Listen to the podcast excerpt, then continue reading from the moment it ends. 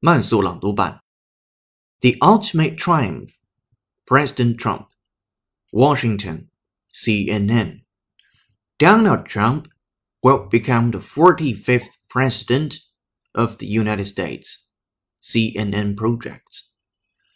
A historic victory for outsiders that represents a stunning repudiation of Washington's political establishment.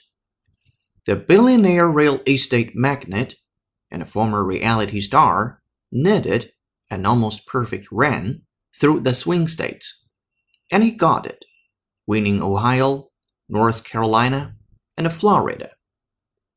The Republicans swept to victory over Hillary Clinton in the ultimate triumph for a campaign that repeatedly shattered the conventions of politics to pull off a remarkable upset.